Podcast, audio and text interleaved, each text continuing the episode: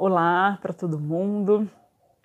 É, meu nome é Andréa Galassi, eu sou professora da Universidade de Brasília.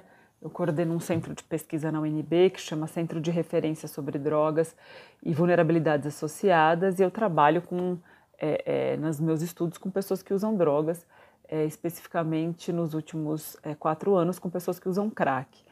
Uh, bom, então eu vou falar um pouquinho para vocês uh, sobre essa experiência né, no, na condução de, de estudos científicos com cannabis e com pessoas que usam drogas, né, para tentar um pouco ilustrar a proposta desse curso é, incrível que vocês estão realizando é, pela Unifesp em parceria com a Rede Reforma, quem eu agradeço né, no nome da Cecília, que me convidou e também um agradecimento para o Emílio Figueiredo e para o Ricardo Nemer, que são parceiros antigos do, uh, da Plataforma Brasileira de Política de Drogas e pelo ativismo uh, da reforma da política de drogas. Né? Então, queria agradecer é, pelo convite né, e, e, e elogiar pela parceria da Unifesp com a Rede Reforma e com um projeto conduzido pelo Padre Ticão, que é uma uma liderança aí que vem é, rompendo com muitos mitos acerca desse debate sobre o uso é, é, terapêutico de substâncias proscritas, especialmente a cannabis, né? Bom, então assim, o que, que eu pensei em falar um pouco para vocês, né? Eu pensei em falar um pouquinho assim do que, que como que, que a minha trajetória profissional me levou a trabalhar, né, com cannabis e com o uso da cannabis para fins terapêuticos uh, justamente para tratar pessoas que têm é, problema com, com drogas. Quer dizer, então essa relação né, do uso da cannabis, que é uma substância proibida, a substância proibida mais utilizada no mundo, né, que tem aí sabidamente uh, uh, uma gama de, de benefícios terapêuticos. então, uma substância proibida que tem compostos já sabidamente eh, benéficos é uma substância que é utilizada para tratar pessoas que têm dependência de substâncias proibidas, como a própria maconha, como crack, como álcool, enfim. Então essa relação é um pouco a relação que eu vou tentar contar para vocês, né, de onde que vem e por que que a gente é, discute muito essa questão da cannabis hoje no debate sobre pessoas que têm dependência de álcool e outras drogas é a, a, a substância porta de saída e não porta de entrada, como a gente ouviu é, é, e ouve até hoje uh, uh, que a maconha é a porta de entrada para as outras drogas, né? Então essa relação do uso de substâncias proibidas para uh, uh, aliviar sintomas do uso de outras substâncias proibidas não é uma novidade. Né? Acho que, que, que o que ilustra é, é, bem essa relação foi quando o crack uh, chegou, vamos dizer assim, né, na cidade de São Paulo, na década de 90, e a gente já tem relatos de pesquisas, inclusive publicadas por grupos da Unifesp, em que é, pessoas que usam crack faziam uso de cannabis, de maconha, para minimizar os efeitos desagradáveis tanto da falta do crack quanto da intoxicação aguda. Quer dizer, quando a pessoa estava num uso intenso, ela uh, uh, perdia a fome, né, perdia o apetite, não conseguia dormir, uh, tinha é, é, sintomas paranoides e, e, a maconha era fumada justamente para minimizar esses sintomas e para é, melhorar então o apetite, para melhorar o sono e para diminuir esses efeitos de perseguição, né, esses uh, efeitos uh, delirantes que muitos, uh, muitas vezes os usuários sentem quando estão num uso intenso de, de crack. enfim, então essa relação ela não é nova, né? É uma relação que existe e que empiricamente, ou seja, na observação ali cotidiana do tratamento, do cuidado com essas pessoas, isso é, sempre foi relatado. Né? Então, na ocasião em que eu trabalhava é, é, numa unidade de internação SUS no município de Campinas, eu trabalhava com pessoas que usavam drogas, que eram internadas e que esse, essa associação do uso uh, de cannabis para diminuir sintomas é, é, ruins do uso de crack era uma coisa muito constante no relato dos pacientes. Né? Então, isso esteve presente desde que o crack chegou e isso nos serviços de saúde até hoje, isso vai ser é, colocado. Né? Então, até hoje, então, no CAPES AD de Ceilândia, onde é o espaço que eu desenvolvo é, atividades de pesquisa e de, é, é, e de ensino, é um espaço em que é, é, é, frequentemente a gente faz intervenção com usuário de crack que fala, né? Assim, não, eu fumo maconha depois de uma noite, de uma invernada de crack para eu conseguir dormir, para eu conseguir comer, etc. Enfim, então a gente está partindo do princípio de que essa relação não é novidade, né? isso existe. Está colocado aí os próprios usuários que, que, inventaram, que fizeram essa descoberta. Né? Não é que inventaram, eles descobriram que a cannabis tinha efeitos terapêuticos para diminuir efeitos desagradáveis do uso de crack. Peço desculpas pelo meu cachorro, tá, gente? Que está loucamente latindo nesse momento. Enfim, então, é, o mérito dessa descoberta a gente pode atribuir aos próprios usuários, né?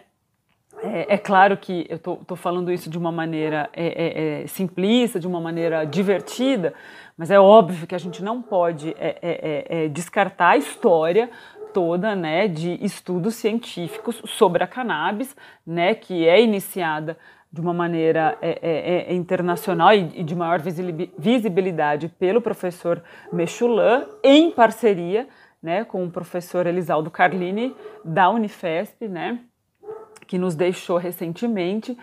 É, enfim, foram os grandes é, é, precursores do, de estudos com a cannabis para é, é, aplicabilidade terapêutica. Né? É claro que nesses estudos não era, não, era é, não tinha o objetivo de identificar os benefícios terapêuticos diretamente associados para minimizar os efeitos colaterais do uso de outras substâncias. Mas, é, toda, to, é, é, mas a, o rol de descobertas né, e o próprio sistema endocannabinoide que foi descoberto na, na esteira de todos esses estudos, é claro que tudo isso se compõe para a gente entender hoje por que, que a cannabis ela é um, um, uma planta que tem uma aplicabilidade é, é, terapêutica que a gente está, eu tenho a impressão que a gente está só começando a é, entender e a descobrir todo o, o, o, potencial dos seus compostos, né? Enfim, então, diante desse cenário em que uh, uh, os próprios usuários de crack identificam na cannabis uh, um, uma melhora para os seus sintomas ruins, associado ao avanço da própria pesquisa com cannabis, que, que, que agora a gente vive um boom né, que a gente pode dizer que iniciou nos últimos o que 10 anos, né, sendo que nos últimos cinco anos foi o grande boom de estudos com cannabis. Então essa é, é, é to, toda essa esse contexto ele favoreceu com que a gente pudesse então avançar especificamente nos estudos para o uso da cannabis para tratamento das dependências é, de outras drogas, né, inclusive da própria dependência de cannabis, né. Enfim, então foi, é aí que eu começo a me interessar. Quer dizer, meu interesse pelo por, por pesquisar cannabis, ela vem então dessa experiência é, é, é como profissional trabalhando né, é, é, é, com pessoas que usavam drogas é, e essa relação do uso da cannabis para melhorar sintomas do crack. Ela vem, obviamente, de toda a minha, é, a minha participação na militância pela reforma da política de drogas, na minha, é, é, é, é no meu, é, é, nos meus estudos, quer dizer, na minha formação toda de mestrado, doutorado, enfim, pós-doutorado nessa área e que me possibilitou discutir e me aprofundar no entendimento dessa relação. Né, acho que o que é legal eu destacar é que assim o entendimento da, da relação que eu busco trabalhar é, é, na relação uh, uso de cannabis para tratar pessoas que usam outras drogas, ela vem muito mais no sentido uh, uh, que eu digo assim da observação clínica, da melhora dessas pessoas. Né? Ou seja, é, é, o meu papel nessa, nessas pesquisas são pesquisas com pessoas em que eu uso, né, atualmente é a pesquisa que eu estou conduzindo, que eu vou falar mais um pouquinho, mas são estudos em que eu tento justamente observar a melhora clínica dos pacientes. Né? Então, o meu papel nessas pesquisas tem justamente esse efeito ali nas pessoas. Quer dizer, estou falando isso para dizer que é, é, é o estudo, uh, vamos dizer assim, dos compostos propriamente, né? o estudo uh, farmacocinético, farmacodinâmico da planta, não é propriamente o meu domínio, nem tenho formação para isso, mas a minha formação ela tem o objetivo justamente de identificar né, ali nas pessoas, nas pessoas que usam drogas, como que é, é, a melhora na vida delas, em várias esferas da vida, quando elas então usam a cannabis para fins terapêuticos, né?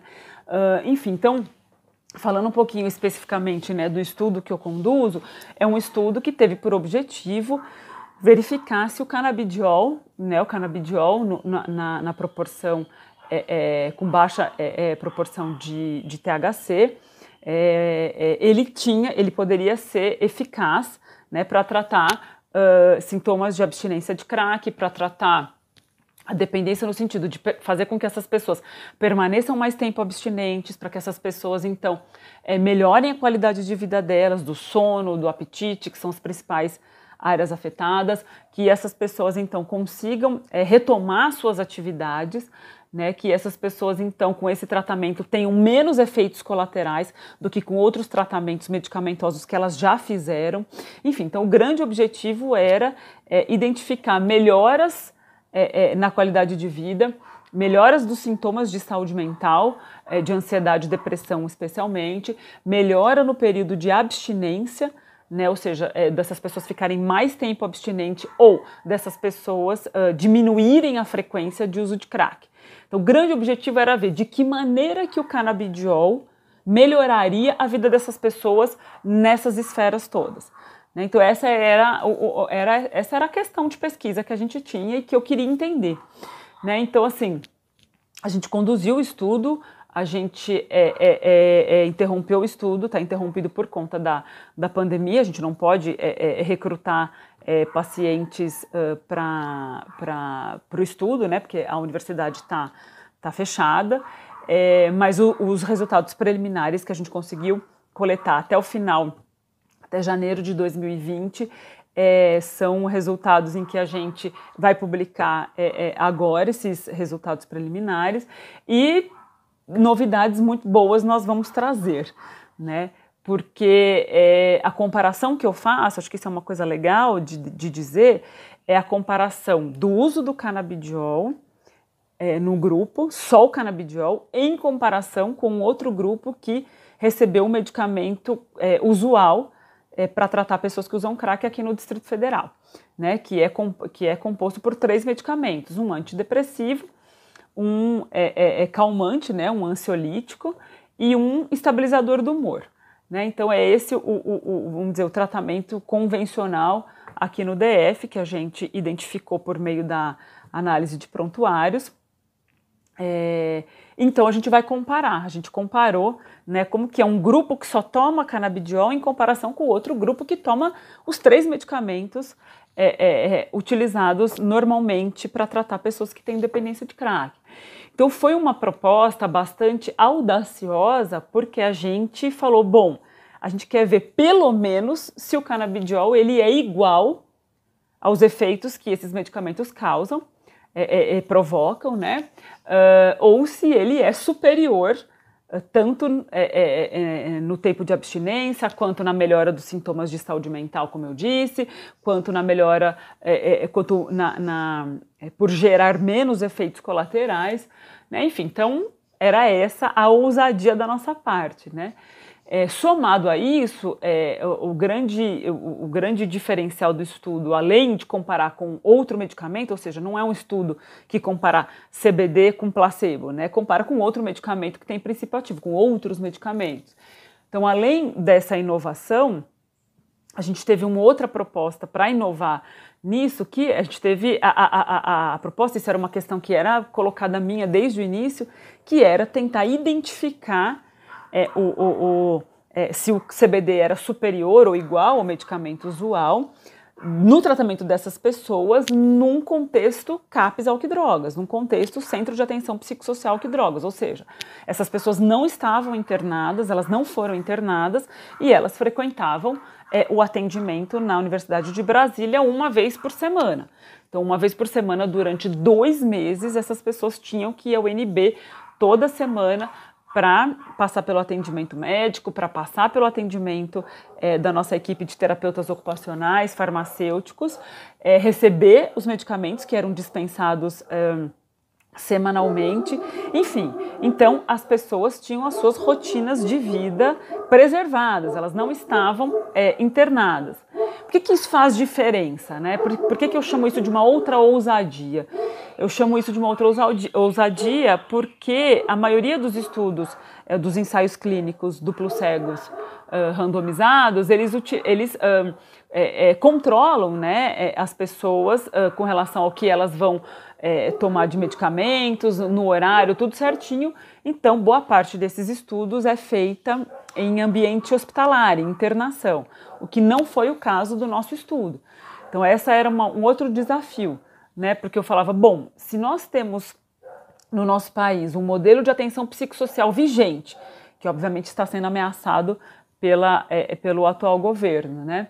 Mas enfim, se o modelo que orienta o cuidado das pessoas que usam drogas é o modelo psicossocial, é o modelo de tratamento uh, com base comunitária, no território, etc., eu não posso querer fazer uma pesquisa que não vai é, é, representar a realidade. Quer dizer, eu vou colocar as pessoas internadas e, e não, essa não é a realidade. Essas pessoas não se tratam uh, uh, da dependência delas internadas, elas se tratam no CAPS-AD. Então, eu preciso ter um medicamento que esteja uh, uh, contextualizado é, é, é, a rotina de tratamento que a gente tem. Então, essa era uma outra questão que, eu, uh, que, que, foi colocado no projeto e que a gente iria fazer. Então, a gente tinha dois grandes desafios, que era fazer com que a gente tivesse os pacientes que completassem o estudo por dois meses, que não é uma tarefa fácil. A gente sabe que os pacientes eles têm uma adesão que é uma adesão média para baixo né, no tratamento. Uh, a gente uh, tinha então é, esse era o desafio e o outro desafio que era uh, comparar o CBD com outros medicamentos, né? Enfim, então o estudo foi conduzido, a gente teve perdas ao longo do estudo, obviamente, eu digo perdas no sentido de pacientes que abandonaram o estudo, mas os resultados trouxeram uma grande, é, é, é uma grande luz né, nessa discussão em que demonstra de fato né, que a cannabis ela tem é, potenciais benefícios para o tratamento das pessoas que têm dependência de crack. Né? Então, o que eu posso dizer antes da gente ter o artigo publicado é isso, quer dizer que o nosso estudo ele traz, é, é, é, é um, ele traz uma, uma grande, enfim, um grande indício, né, uma grande possibilidade das pessoas de fato se beneficiarem é, do CBD no tratamento do, da dependência de crack.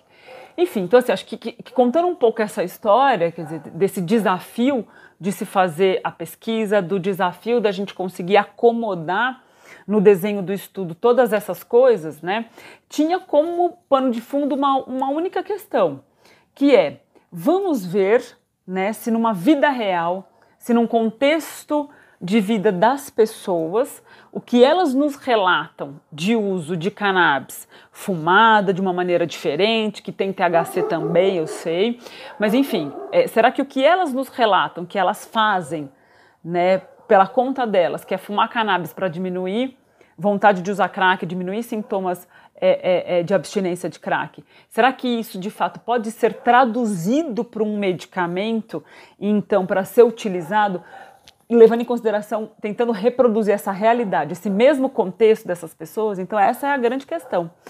Né? Então, acho que, que, o, que, o que é legal a gente discutir nisso? É discutir que as pesquisas que a gente conduz com cannabis, elas têm que respeitar né, a realidade das pessoas.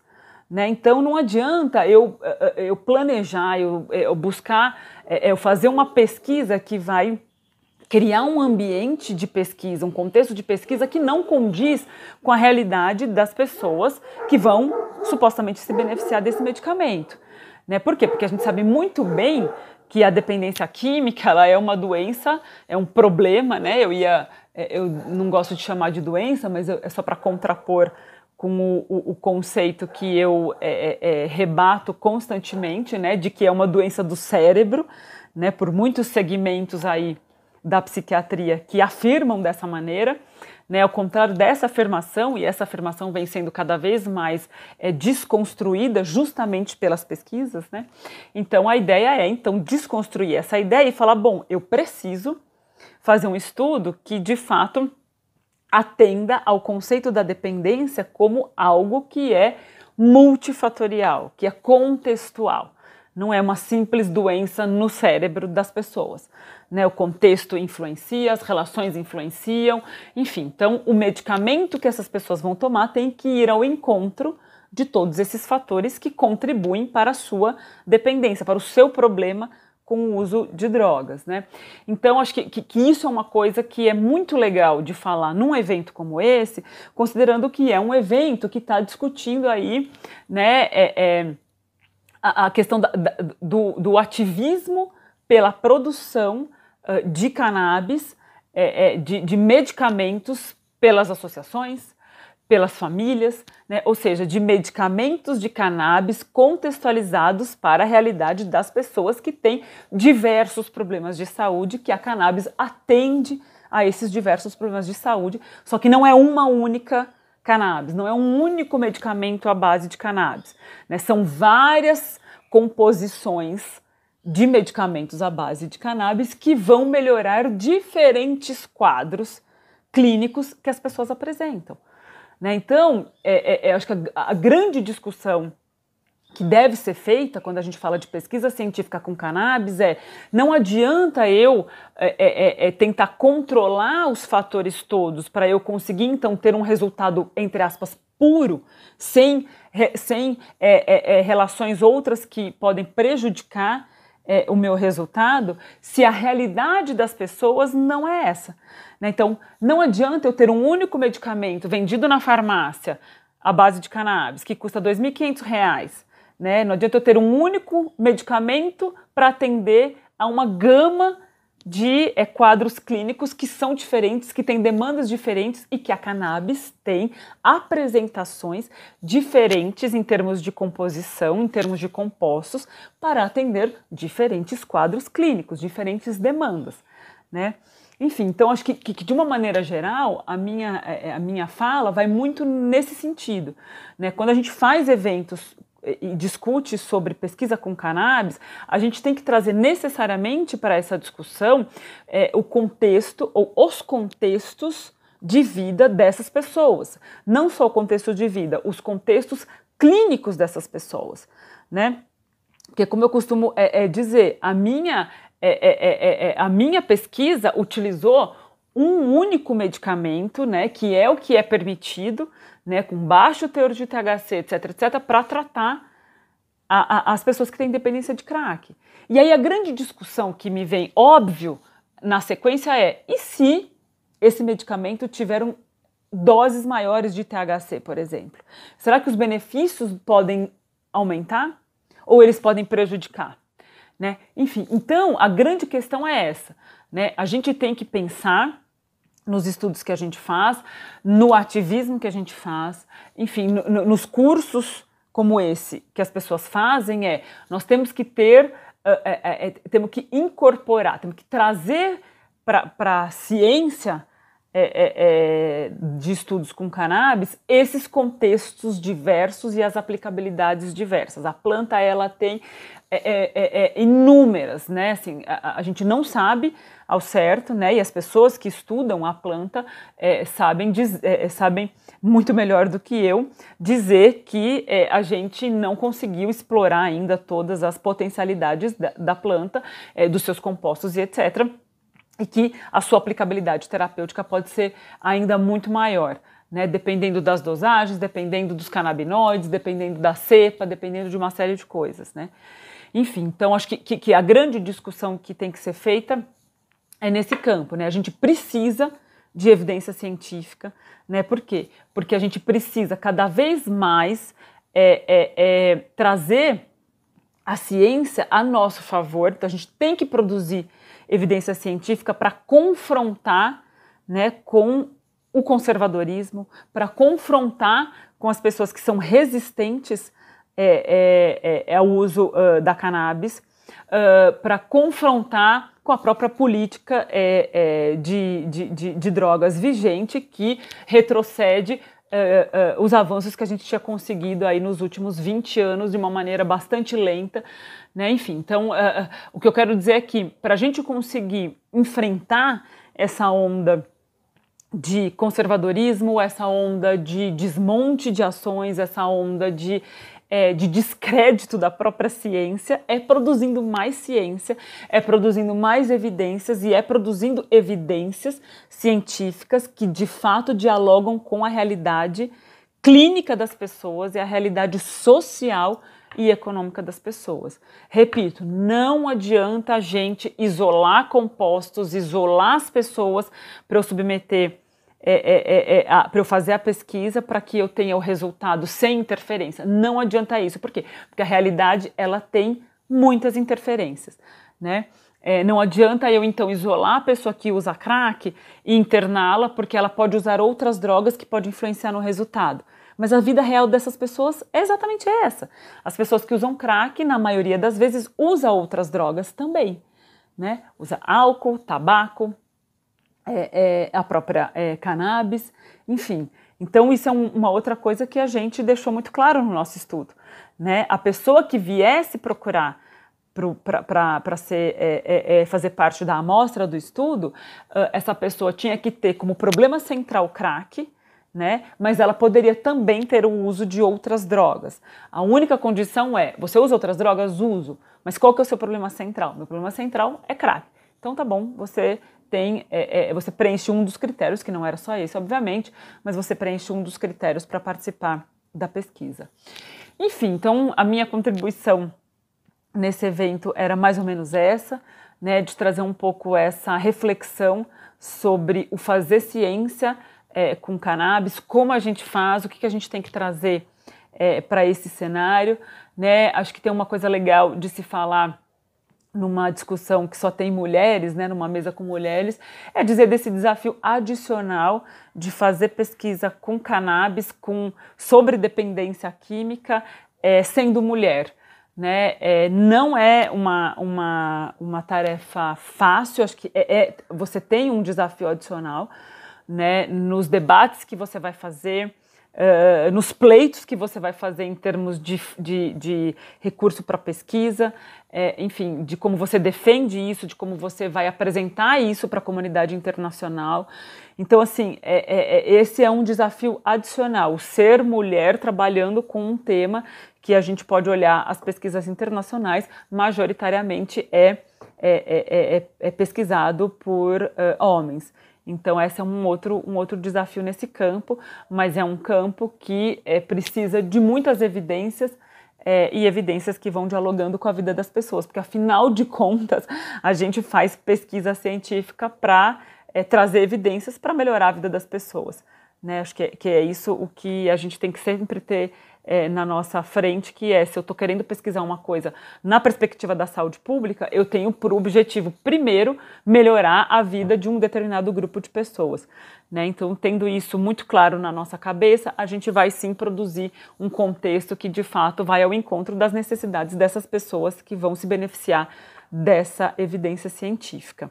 Então, eu fico por aqui, me deram 30 minutos, eu cumpri com 28.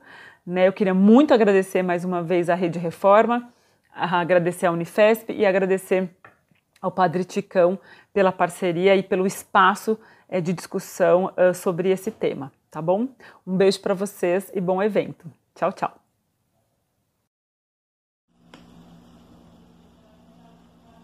Olá, pessoal. Eu sou Sheila Geriz. Eu sou paciente usuária da terapêutica canábica tem um filho que também faz uso dessa terapêutica, ele tem 11 anos, Pedrinho, tem epilepsia refratária e autismo. Estou agora presidente da Liga Canábica na Paraíba e coordenadora geral da FACT, que é a Federação das Associações de Cannabis Terapêutica no Brasil. Queria dizer inicialmente que é uma alegria muito grande estar com vocês nesse momento, porque desde o início dessa luta, os espaços em que nós podíamos dialogar, aprofundar o conhecimento, conversar mesmo sobre a cannabis, a maconha e os tratamentos com a maconha, eles eram muito reduzidos. E encontrar, né, após sete anos de luta, espaços como esse, de troca de informações, né, de, de aprofundamento do conhecimento acerca da terapêutica canábica, de pessoas, mais e mais pessoas que se interessam por esse conhecimento, É para nós que somos pacientes, ativistas dessa causa, é uma alegria muito grande encontrar esses espaços, poder falar nesses ambientes e saber que mais e mais pessoas estão interessadas nesse tema que é tão caro, tão importante para nós. Queria dizer para vocês que por isso eu me sinto muito honrada, muito feliz em estar com vocês, dividindo esse momento. A nossa fala de hoje, ela é sobre associativismo e redução de danos. E eu acho importante a gente começar entendendo o que significa redução de danos, né? Uma expressão tão utilizada nesse ambiente, né, de uso de drogas, sejam drogas lícitas, drogas ilícitas, drogas prescritas pelos médicos ou não, né? No ambiente de saúde mental como um todo, a gente fala muito de redução de danos e muitas vezes a gente não tem o conhecimento do que se trata, né? E redução de danos é uma, uma estratégia de atuação junto a esses usuários para minimizar, como o próprio nome diz, né? Ela é para minimizar os danos que porventura possam ser decorrentes do uso de drogas, do uso de substâncias. A redução de danos, ela não visa a, a proibição da droga, ela não visa a abstinência da droga, ela visa a promoção da saúde do usuário visando principalmente o respeito à dignidade e à liberdade da pessoa humana. Ao contrário das políticas que preconizam né, o proibicionismo, a abstinência como caminho de abordagem né, desses usuários, a redução de danos ela foca na promoção à saúde das pessoas, mesmo que elas continuem fazendo uso das drogas, seja por necessidade, seja por escolha. Essa política de redução de danos, ela surgiu no Brasil a partir do final da década de 80, com aquele aumento no número de casos de contaminação pelo vírus HIV em pacientes que faziam uso de drogas injetáveis. Então, eles compartilhavam as seringas e isso disseminava o vírus. Então, se criou, né, em nível mundial, mas no Brasil, no final da década de 80, uma política pública que inicialmente era dirigida a esses usuários para evitar a disseminação do vírus HIV. Com os resultados né, positivos, se percebeu que era possível ampliar essa, essa forma de, de interação com esses usuários para outras drogas e para a saúde mental, a abordagem em saúde mental como um todo. Então, falar em redução de danos é falar em tratar o usuário, seja ele paciente, seja ele usuário problemático, seja ele usuário eventual, tratá-lo com a dignidade da pessoa humana que ele é, com respeito à sua liberdade, com visando sobretudo a promoção da sua saúde, considerando esse uso, né, para além de, de quaisquer padrões de preconceito ou de proibicionismo. Né? É, é uma política bastante moderna, né? apesar de já tantos anos em vigor no Brasil, mas que promove de fato o resgate da dignidade dessas pessoas e a saúde. É importante a gente entender também no contexto atual, né, da, da atual política de drogas no Brasil, como tem sido tratada a redução de danos é, desde o início, desde a década de 80, do final da década de 80, quando se percebeu a, a capacidade que essa, esse tipo de abordagem tinha de promover a saúde dessas pessoas, é, a redução de danos ela ganhou espaço nas políticas públicas de saúde mental. Se reestruturou, né, o poder público é, criou mecanismos de interação através do, da, da rede de atenção psicossocial do SUS com abordagens a partir da redução de danos, tendo a redução de danos como paradigma. O que acontece no, nos últimos anos no nosso Brasil, né, depois de 2018, sobretudo, é que o governo federal tem promovido um verdadeiro desmonte dessa rede de atenção psicossocial. Tem promovido é, ações muito mais pautadas nas internações compulsórias, na falta de respeito à liberdade do paciente, na, na promoção da, abstinência completa como forma de recuperação de pacientes ou de usuários que façam uso problemático, e o fortalecimento de uma rede paralela à rede de saúde pública, que são as comunidades terapêuticas, né, que em muitos lugares já se verificou que são muito mais ambientes de maus tratos, de tortura, né, e não de recuperação de pessoas com respeito à sua saúde, à sua dignidade, aos seus direitos como cidadãos. Então, o que a gente percebe nos últimos anos é que a realidade da política de redução de dano no nosso país, ela tem sido paulatinamente, né, aos poucos minimizada, ela tem sido empobrecida, inclusive com redução nos recursos. Né? A, a política atual ela se dirige muito mais à visão proibicionista do uso de drogas. E é importante a gente saber isso para a gente se posicionar enquanto cidadãos, seja na nossa necessidade de fazer o uso, seja no apoio que a gente precisa dar a essas pessoas e a essa causa. É, seguindo né, nesse, nesse raciocínio, é importante a gente entender também que a redução de danos dentro da, do, da realidade dos pacientes usuários de cannabis, ela ocupa um lugar muito importante, porque esses pacientes, de modo particular, fazem uso de uma substância considerada droga para tratar a sua saúde. Então é muito importante que a gente considere né, as, os riscos e os benefícios e através de uma política de redução de danos a gente consiga orientar esses pacientes para que eles tenham o menor risco possível e consigam né, obter os maiores benefícios com o uso dessas substâncias. Para isso, né, dentro desse contexto, é muito importante o associativismo. Né? A gente tem verificado no Brasil uma realidade é, muito particular, se a gente for comparar com outros países, que é a realidade da criação, né, da multiplicação, a gente pode dizer assim, das associações de pacientes usuários de cannabis para fins terapêuticos. É uma realidade em todo o território nacional. E é importante a gente entender o que é associativismo, né? o que é uma associação, como se caracteriza, como se configura uma associação. Em primeiro lugar, é importante a gente entender que o associativismo ele é uma, um movimento, uma forma de organização das pessoas em torno de objetivos comuns a partir da cooperação.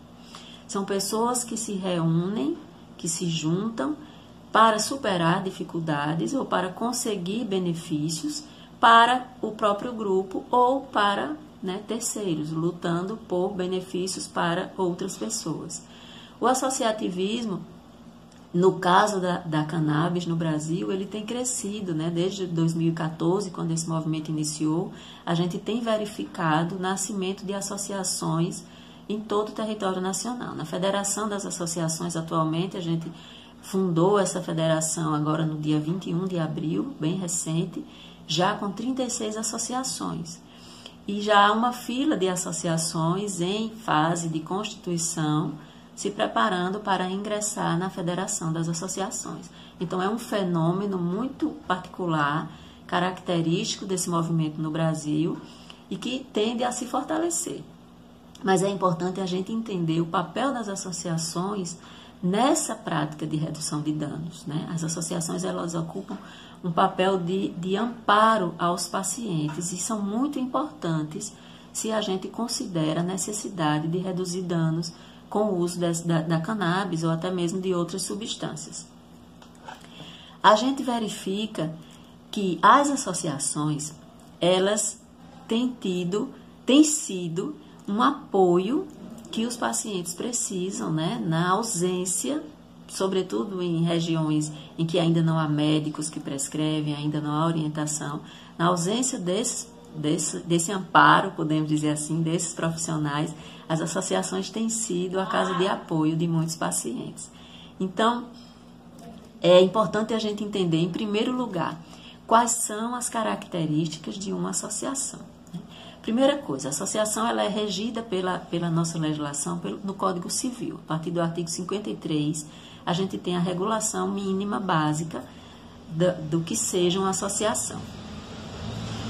É, o Código Civil ele elenca algumas características ao longo dos seus artigos que se, assim, se a gente for pontuar, a gente pode identificar, em primeiro lugar, reúne pessoas com vistas a um objetivo comum a todas elas.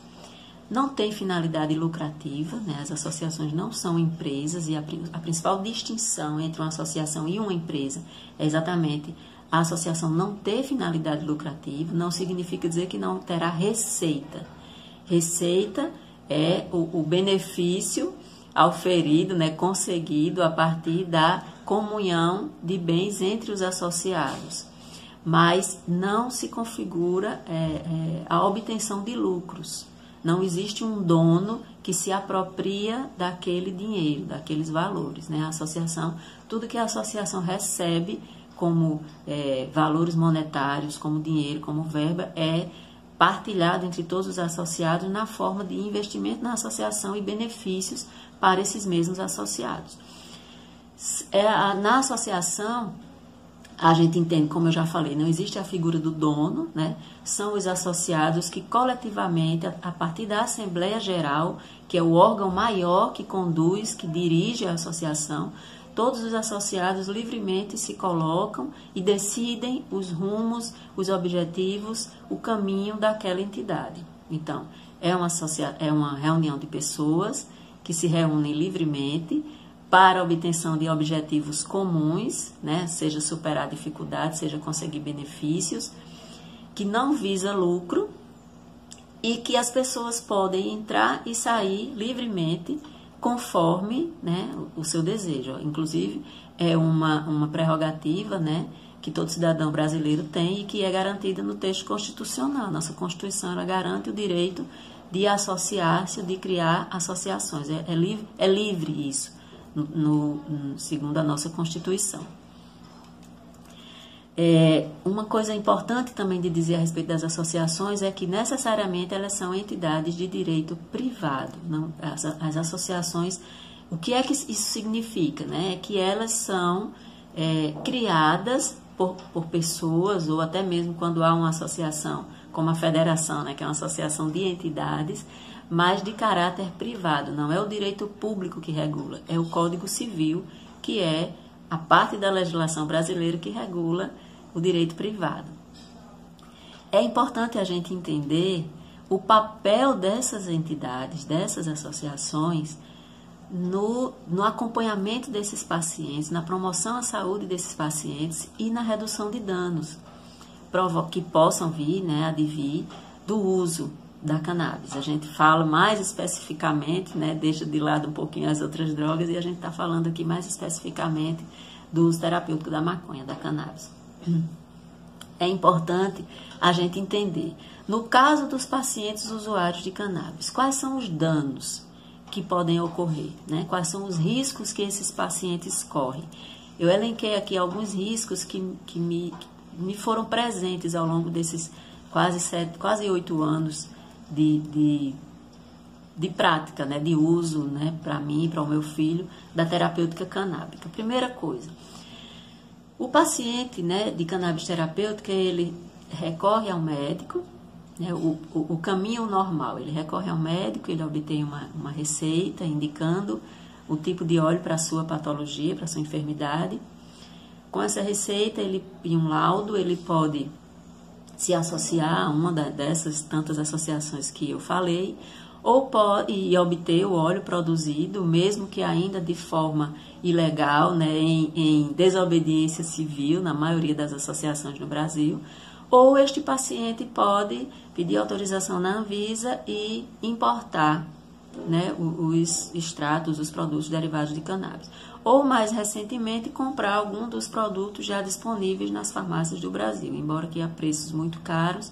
mas já existem, né, sobretudo o canabidiol nas farmácias no Brasil. Com relação a, aos riscos, neste ponto, quais são os principais riscos? Né? O paciente ele pode por desinformação, por não ter um acompanhamento de um, de um médico né, mais ambientado na terapêutica canábica, ou de não ter o apoio de uma associação, adquirir produtos de pessoas que não tenham responsabilidade com esta terapêutica, que não tenham ética e que é, produzam substâncias falsas. Eu já presenciei uma, uma paciente que adquiriu um óleo ao preço de mil reais, 30 ml, e que só havia apenas azeite de oliva dentro do frasco, quando ela mandou testar, porque não havia nenhum benefício na criança. Então, adquirir produtos falsificados, adquirir produtos contaminados, sobretudo quando se faz extração de óleos a partir de maconha prensada, advinda do tráfico. Geralmente essa, essa maconha ela tem é, substâncias tóxicas, né? ela tem contaminantes, fezes, insetos.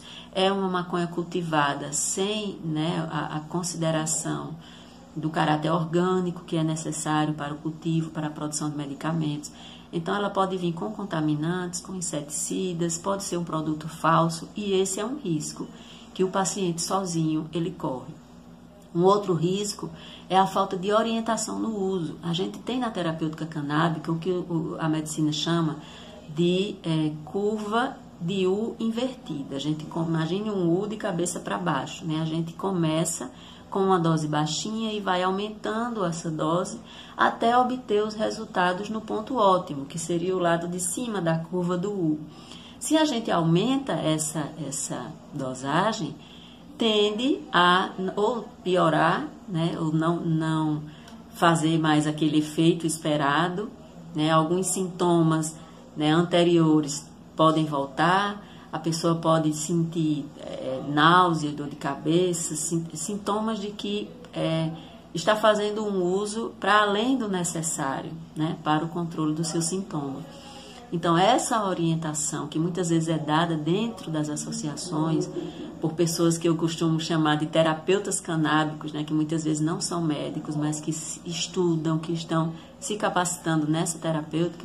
Então, é uma, é uma orientação que esses pacientes precisam. Muitos pacientes acabam desistindo do uso porque não encontraram a dose ideal, não encontraram a variedade ideal. E tudo por causa da falta de informação, né, da falta de acesso, muitas vezes fazendo um caminho sozinho.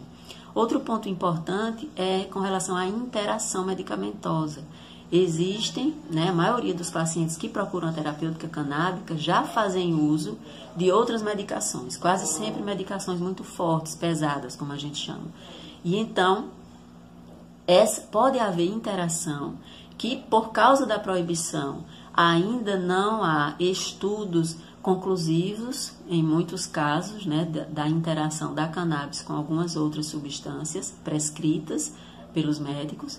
Então, o paciente pode fazer uso da cannabis junto com uma outra substância, às vezes no mesmo horário, e a cannabis potencializar essa outra substância e trazer efeitos que não são tão bons para a saúde do paciente. Então, é, é mais uma orientação que o paciente obtém convivendo no ambiente de uma associação e que sozinho ele não, não obtém. Um outro ponto importante é o desconhecimento quanto aos efeitos da terapêutica canábica. E eu, aqui eu cito a minha experiência. Né? Eu comecei a fazer uso, eu trato artrite reumatoide, e eu comecei a fazer uso numa dose alta para controle das minhas dores, eu precisava de uma dose alta, só que eu ficava tonta por causa do efeito do THC no meu corpo. Eu ficava tonta e eu sentia dor de cabeça, tinha que dormir, mas aí eu precisava trabalhar. Então eu comecei a fazer o manejo né, dessa dose, claro que compartilhando com outras pessoas na associação, consultando médicos que têm estudado e que apoiam os pacientes da nossa associação eu fui fazendo o manejo dessa dose, de modo a, a encontrar a dose ideal que eu pudesse tomar durante o dia, que não atrapalhasse a minha capacidade de trabalho. E a dose maior eu transferi para o horário da noite, verifiquei que conseguia me manter sem dor e através desse manejo eu consegui evitar o que para mim seria um efeito colateral indesejável, que era a tontura e a náusea decorrente do excesso, do excesso, não digo o excesso, né, da dose alta de THC que eu precisava tomar e que no meu caso específico não, não me fazia sentir muito bem. Né? Não é o caso de todos os pacientes. Existem pacientes que fazem uso e que é, gozam de benefícios com relação ao THC em dose alta, né? Mas no meu caso eu precisava de, desse, precisei desse manejo para né, me manter em tratamento, obtendo os benefícios sem aqueles efeitos colaterais que me incomodavam. Né? Um outro ponto importante da gente verificar é com relação a o cultivo. O cultivo da cannabis ele tem particularidades muito é, importantes de se considerar. É né? uma planta de manejo muito delicado. Se você quer usá-la, né, cultivá-la para fins terapêuticos, obtendo aquela composição de canabinoides específica para o tratamento da sua enfermidade. Então, com relação ao cultivo, é, a associação ela atua, é, como, como, a gente chama, né, o cultivo associativo, o cultivo solidário, ele tanto é benéfico quando ele é feito pela associação e o, aquele, o óleo extraído no ambiente da associação, a partir de um cultivo feito na associação, é entregue ao paciente apenas o óleo, evita né, esses problemas de cultivo, como o paciente que é associado e faz o seu cultivo no ambiente doméstico, às vezes porque conseguiu um habeas corpus individual e tem autorização para ter esse cultivo, mas ele recebe todo o apoio né, da associação, todo o conhecimento das pessoas que estão estudando na associação. Então, até mesmo para aqueles pacientes que fazem o, a própria medicina, né, que fazem o cultivo no seu ambiente doméstico e que extraem o óleo no seu ambiente doméstico, a associação é de fundamental importância para assegurar essa orientação com relação ao cultivo, sobretudo para quem está iniciando. Outro ponto interessante que eu já toquei é com relação à extração, né? O processo caseiro de extração. Tanto é seguro é, você fazer uso daquela substância, daquele extrato, daquele óleo produzido no ambiente da associação, como você, mesmo fazendo aquele, aquela produção no ambiente doméstico, né, na sua casa, você obter orientação, apoio, amparo daquela associação a qual você faz parte ou deveria fazer parte. Né? É muito importante o papel das associações, tanto no uso como no cultivo. Uma coisa também muito importante que eu já vi acontecer em muitos casos nesses sete anos de, de convivência com pacientes em uso da cannabis terapêutica é a perda de plantas. E aí, se o paciente vem numa, numa, numa dinâmica, numa rotina né, de extrações e produção de óleo, e, e automedicação e acontece algum problema, um fungo, alguma, algum, algum problema no cultivo, que não é difícil, é bastante comum, e ele tem que destruir ou cortar várias plantas, ele pode eventualmente ficar né, descoberto, como a gente chama, sem óleo para ter a continuidade necessária no seu tratamento. Então, estando associado, esse paciente ele vai poder ter a troca, né? ele vai poder chegar na associação e dizer, tive um problema no meu cultivo, e agora? E a associação dizer, não, a gente tem óleo, você não vai ficar sem, até você recuperar, né? plantar tudo novamente e fazer todo o processo e retomar né, o processo de, de plantio, de extração no seu ambiente doméstico. Então, mesmo para, como eu já disse, pacientes que fazem uso individual e que cultivam no seu ambiente doméstico, a associação é de fundamental importância para dar esse suporte, esse apoio e não deixar o paciente passar por, né, por uma eventual interrupção no tratamento em decorrência de um problema no, no seu próprio cultivo. E um último risco né, que eu elenquei aqui é com relação a pacientes que sobretudo pacientes com câncer, com dores crônicas, né, com enfermidades que, que causam um sofrimento muito grande e que acabam tendo que recorrer ao tráfico.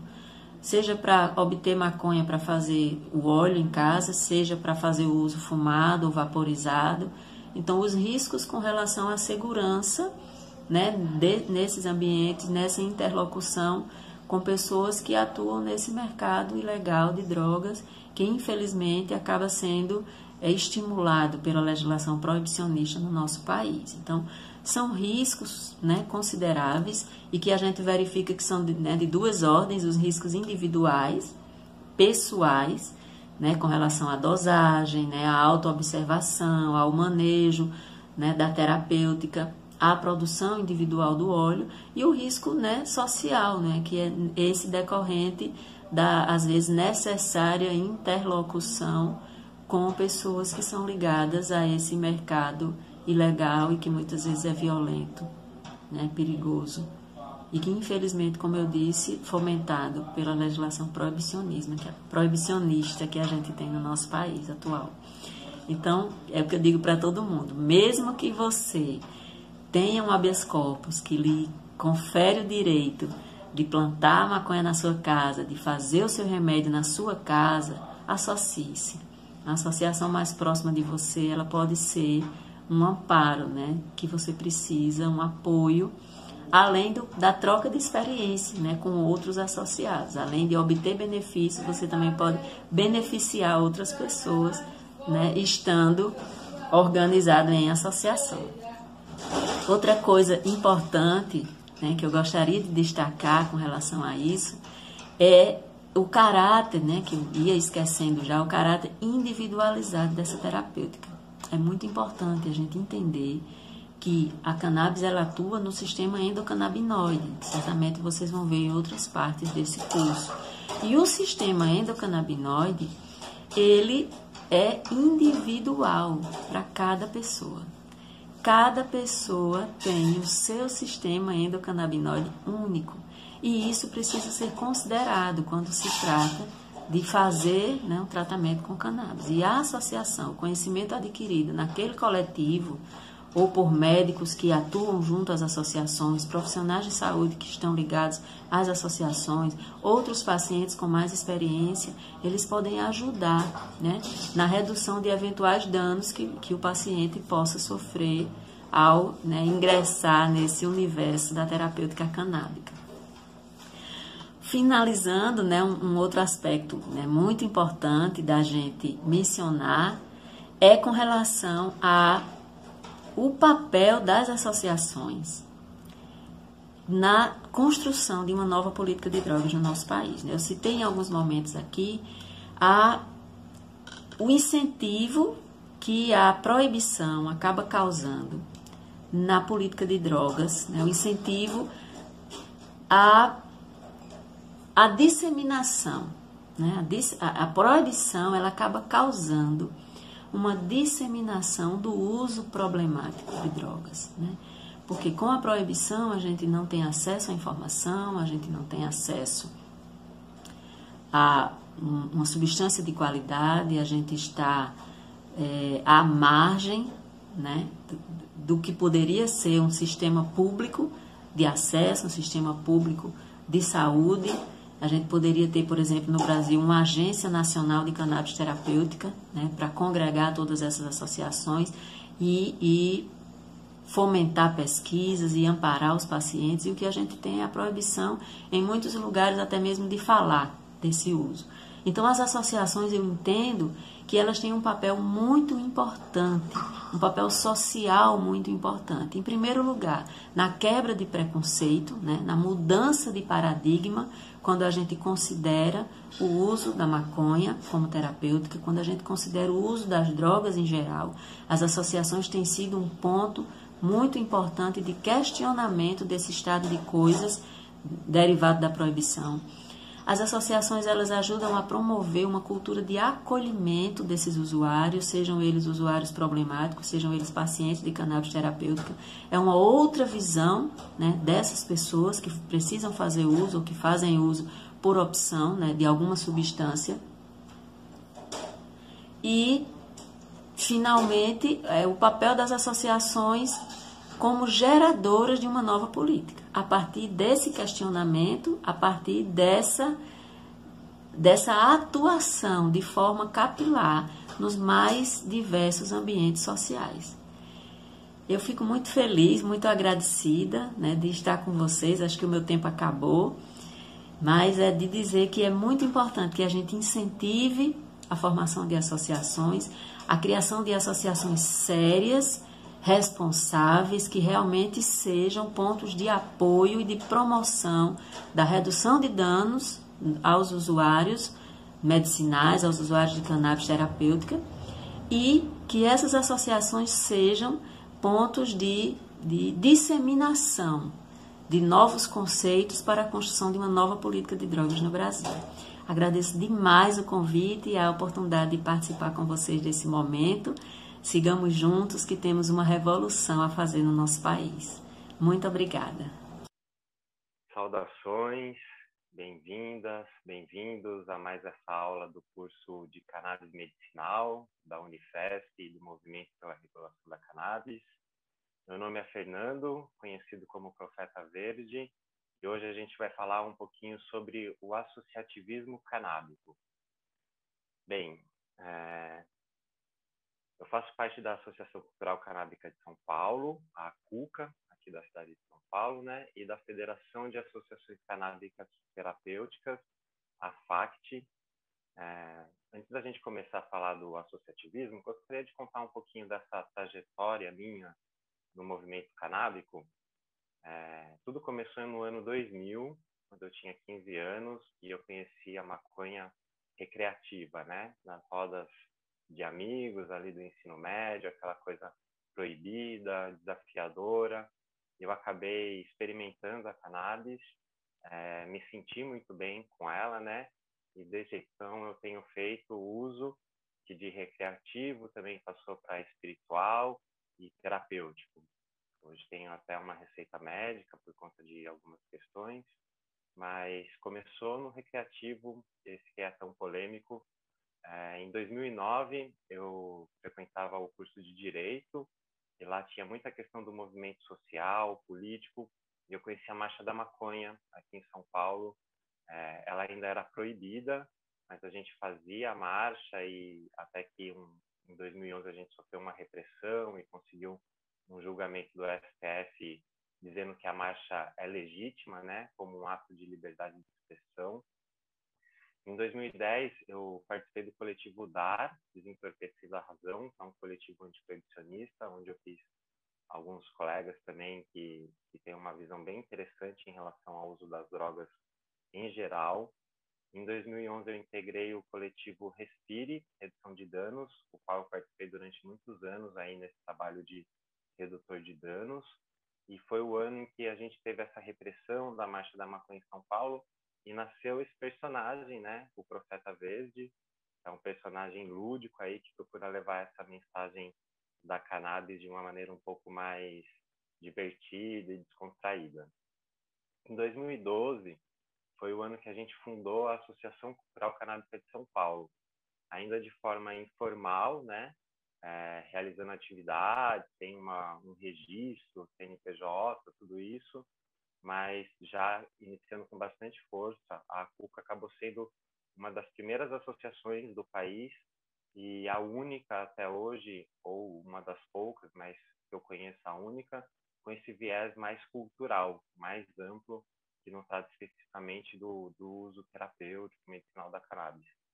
Em 2015, é, eu participei da organização do CONABIS, o Congresso Online sobre Maconha, onde a gente teve cerca de 33, 34 palestras com pessoas muito especiais. Quem tiver interesse, o conteúdo segue bastante atualizado no YouTube. Você escreve Conabis lá, ou youtube.com.br Conabis, e pode ver esses vídeos. E por conta desse interesse na política e a vontade de transformar essa situação é, legal da cannabis, né, essa regulamentação que a gente tem. Em 2016, é, eu participei de uma candidatura a vereador em São Paulo, né, como profeta. E em 2018 e em 2020, a gente voltou com essa candidatura já no formato coletivo, com a Ganja Coletiva, que é um trabalho muito interessante também.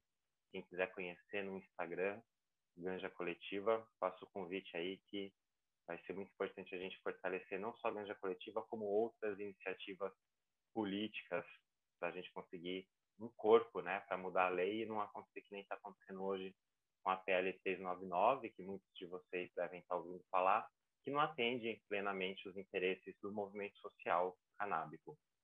E agora, em 2021, eu participei da fundação da FACT, a Federação das Associações de Cannabis Terapêutica, e estou como coordenador institucional, congregando aí cerca de 36 entidades trabalham o tema da maconha. Está sendo um bem desafiador, mas a parte já está nascendo assim com bastante impacto social, o que nos alegra muito, porque é, eu acho que vai ser uma força importante nesse movimento para trazer a voz é, dos canabistas, né? Para que a gente possa ter leis que contemplem uh, os nossos interesses, as nossas reivindicações. Vamos lá, agora falar de associação propriamente dita, né? Aqui eu começo com uma referência bastante básica, que eu acho que muitos de nós começam com Wikipedia, dá uma olhada lá, é, as primeiras referências que a gente pode encontrar. E a própria Wikipedia coloca né, a associação como um processo não lucrativo de livre organização de pessoas, é, com fins a, a, a atender interesses comuns dessas pessoas. Eu acho que a questão principal da associação é que ela não tem fim lucrativo e ela tem essa afinidade de interesses entre os seus associados, né? É, Caracteriza-se geralmente por um caráter voluntário, né? É, as na associação com interesse menos profissional e mais social mesmo. É, elas são muito importantes assim na sociedade, né? O histórico de associações que a gente vai ver daqui a pouquinho é, foi fundamental para a gente trazer algumas mudanças de caráter mais comunitário para nossa sociedade, que é tão infestada, né, pelas empresas, né, com seu caráter lucrativo e obtenção de, de rendas. Então, as associações trazem um equilíbrio nesse jogo de forças sociais. É, hum, então, é isso, satisfazer necessidades coletivas ou alcançar objetivos comuns. Lá no Código Civil, a gente tem o artigo 53 e, e os seguintes, que falam sobre as associações e caracteriza lá a associação como uma união de pessoas que se organizam para fins não econômicos. Então, essa coisa do, do fim não lucrativo e de uma atuação de viés mais social é, é característica assim, fundamental das associações, até porque a gente vai ver mais para frente e fora do curso que às vezes há uma confusão entre associações e interesses comerciais, né? De pessoas que formam associações com a intenção de vender produtos e obter receitas que dentro de um formato de associação não pode ser distribuído para os seus associados. É, Associar-se, em suma, significa reunir-se em sociedade, tornar-se sócio, criar uma aliança. E essa palavra sócio, ela vem do latim, que significa companheiro, né? E originalmente um seguidor, pessoas que andam juntos, que andam acompanhadas. Então, a associação tem muito esse caráter de aliança entre as pessoas que participam dela, com fins, né, de atingir esses objetivos comuns. E as associações, elas são já tem uma história aí, né, de surgimento na Inglaterra, na, na primeira metade do século XIX, um rapaz, né, um, uma pessoa chamada Robert Owen, que ela está dentro de uma, uma ideologia chamada socialismo utópico. E aqui a gente tem um trecho de um, de um Bem, em relação ao histórico das associações né, no mundo, é, o movimento associativismo começa na Inglaterra, na primeira metade do século XIX.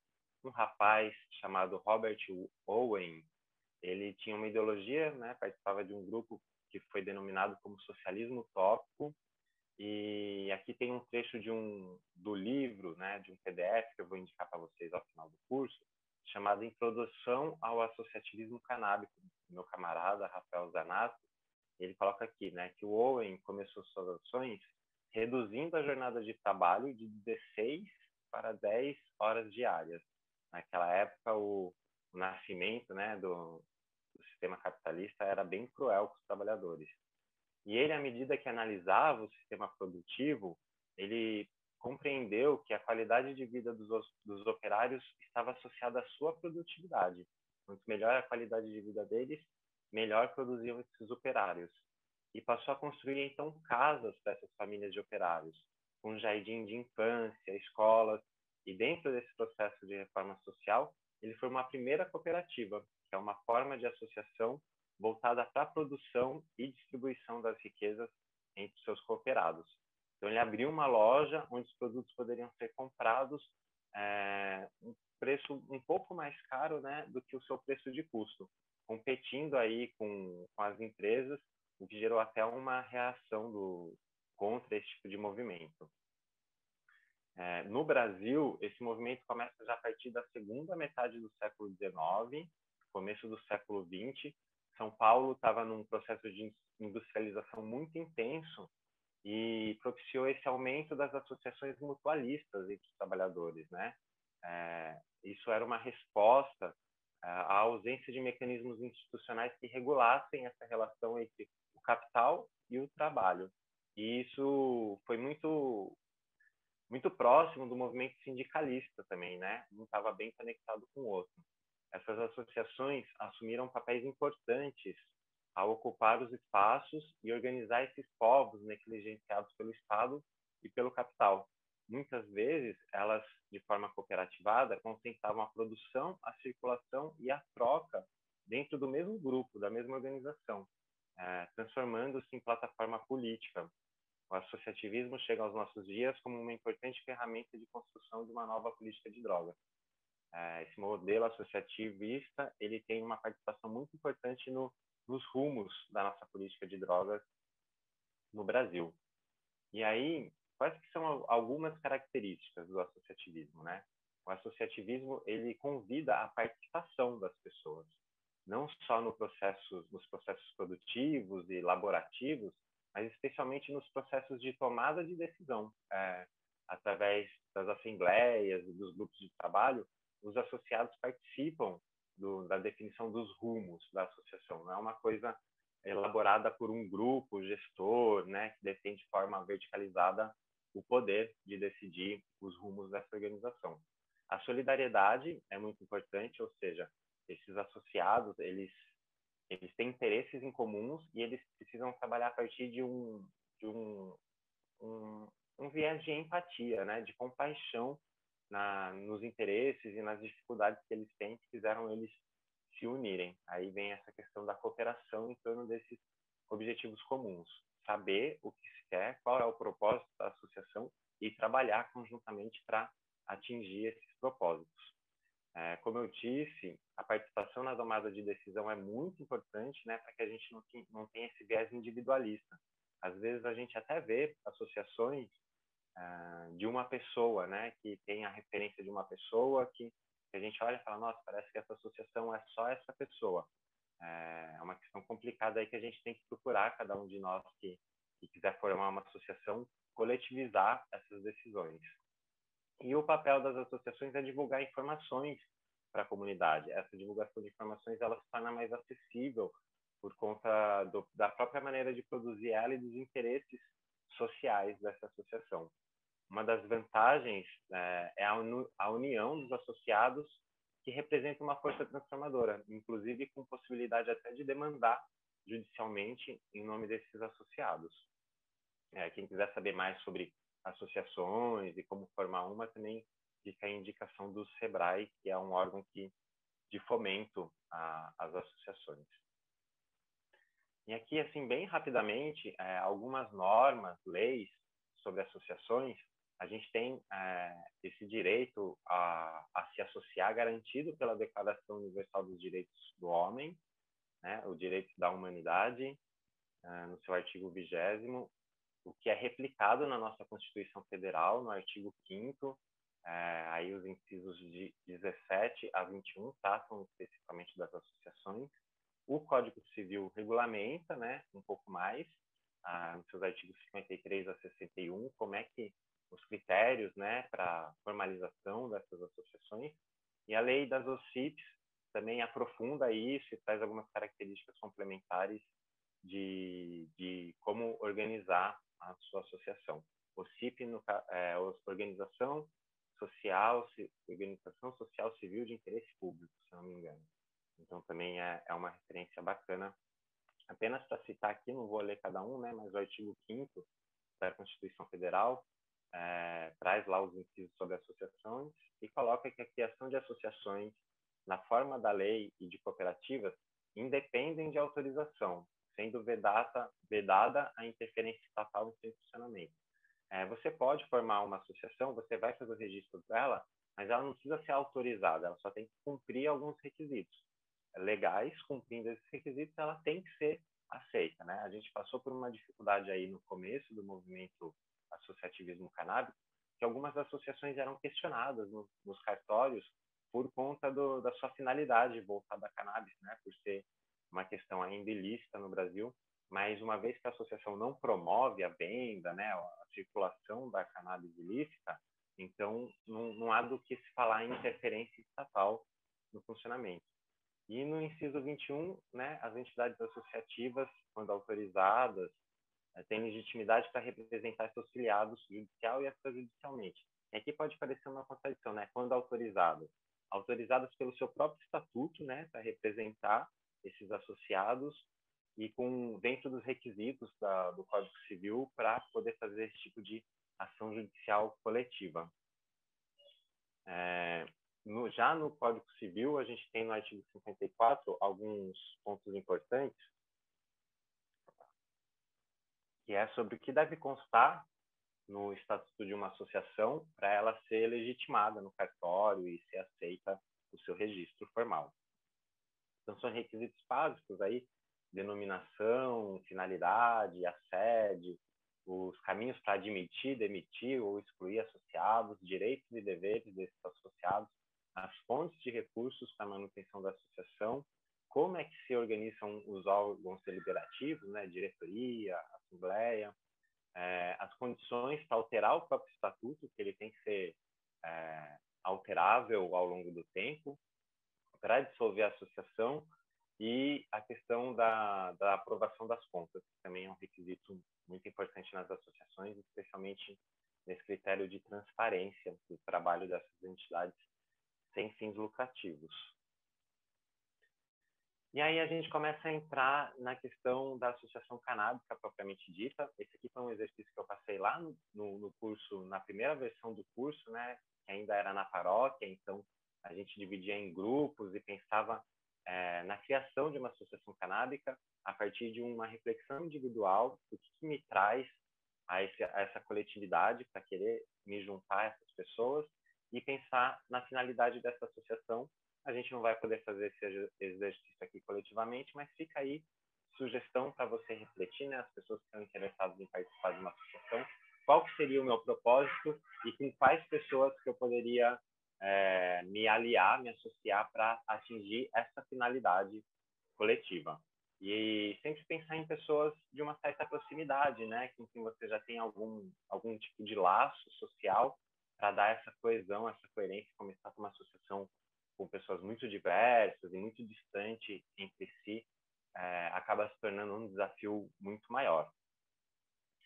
É, as associações e clubes canábicos, eles já têm uma história que remontam aí a, ao século XIX, né, 1800 e tanto. Na França, a gente tinha o, o Clube dos Rachichins, né, tinha umas personalidades aí, Murrow, Gardner, Teófile que, que participavam, né, que fundaram esse clube dos Rachitins, e participavam muitos artistas famosos, como Baudelaire, Alexandre Dumas, Victor Hugo, que, como diz aí um trecho né, do nossa, da nossa referência, é, trajados de indumentárias do Oriente consumiam rachixe para dar uma luz em suas produções artísticas. Então, já dessa época, a cannabis muito associada a essa abertura para a sensibilidade artística, né? Muito interessante essa história. Quem tiver interesse tem aí a referência do livro, O Clube dos Rachixins. Uma leitura interessante. Vou pegar só um trecho aqui que eu achei bacana de para representar como é que as coisas aconteciam lá. É um, uma, uma narrativa mais romântica, né? Do, de como é que eram as atividades, mas fala aqui, né? Que os jogos de luzes as pinturas, as máscaras, músicas, performances, versos e números cômicos transformavam o ambiente em uma grande algazarra. As risadas incessantes motivadas pelas atrações e pelos vapores do rachixe levavam seus membros ao êxtase, quase a morrer de rir ao verem diante de si imagens monstruosas e burlescas. Um verdadeiro carnaval de formas onde poderíamos ouvir seus integrantes dizerem coisas do tipo meu Deus, como estou feliz! Que felicidade! Eu nado no êxtase. Estou no paraíso, mergulho num abismo de delícias. Então, quem é um pouco mais conservador, né, e vê essa, esses encontros, fica um pouco assustado, fala, caramba, essa, essa é a droga que vai corromper a nossa juventude. Mas o fato é que a cannabis está aí há muito tempo, né, os jovens têm interesse por ela, e a gente está entendendo cada vez mais que isso faz parte de uma, uma possibilidade de desenvolvimento de personalidade que, que, que favorece a diversidade, que é tão importante para a nossa evolução cultural. É, já no Brasil, no século XX, né, lá por 1900 e pouco, a gente tinha no Maranhão Clube dos Diambistas, no Vale do Mearim. A gente tem aí uma edição da, do jornal Canábica, da Associação Cultural Canábica de São Paulo, que contava um pouquinho dessa, dessa história né, dos clubes de diambistas. E aqui a gente tem um trecho do, do livro que fala que fumando maconha em assembleia ou confraria, é, esses fumantes reuniam-se de preferência na casa do mais velho ou do que por qualquer circunstância exercia influência sobre eles, formando uma espécie de clube onde geralmente aos sábados celebram as suas sessões. E aqui eu trago, trago um trecho também. Nossa, eu esqueci de mudar esse verde aqui, ficou difícil de ler, mas eu vou ler para vocês sobre como eram esses clubes, né? É, do, dos diambistas. Em roda, todos sentados em cadeiras e vestidos de branco, com ou sem camisa, exalavam os vapores da diamba enquanto cantavam canções sem acompanhamento musical. Ó oh, diamba sarabamba, quando eu fumo a diamba, fico com a cabeça tonta e com as minhas pernas amba. Em ambos os clubes, o francês, né, do cachixim e o dos diambistas no Brasil, o uso da cannabis inseria-se na esfera da recreação, é uma parte vital da nossa vida e poderíamos dizer que as distintas formas de recreação tonificam a alma, dão saúde física, promovem a sociabilidade, a autoexpressão e trazem a alegria de viver. A recreação está para o homem, para o seu corpo, alma e mente, assim como o alimento está para o organismo. A gente tem esse debate polêmico aí sobre o uso social, adulto e recreativo da cannabis, e há é, pesquisadores aí que entendem que essa recreação, essa sociabilidade é fundamental para o equilíbrio mental e, e, e, da alma das pessoas, né? Então, fica aí a título de reflexão a possibilidade da gente estar tá debatendo também essa questão do uso mais amplo da maconha.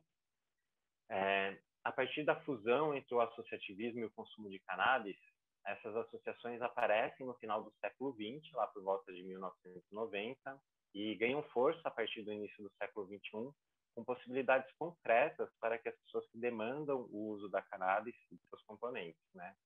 É, a apropriação dessas experiências de, de associativismo ah, e experiências milenares da cannabis a partir do delineamento de uma tradição canábica e com legitimidade para forjar associações que reúnem no mesmo espaço produção, distribuição e consumo de maconha sem fins lucrativos, a partir dessa compaixão entre as pessoas e afinidade de interesses. Então, aquele processo que a gente tinha lá na Inglaterra de, de produzir, se, é, distribuir, circular e consumir na mesma organização, baixando o custo e tornando mais acessível, é, é aproveitado pelas associações canábicas que começam a desenvolver esse tipo de atividade.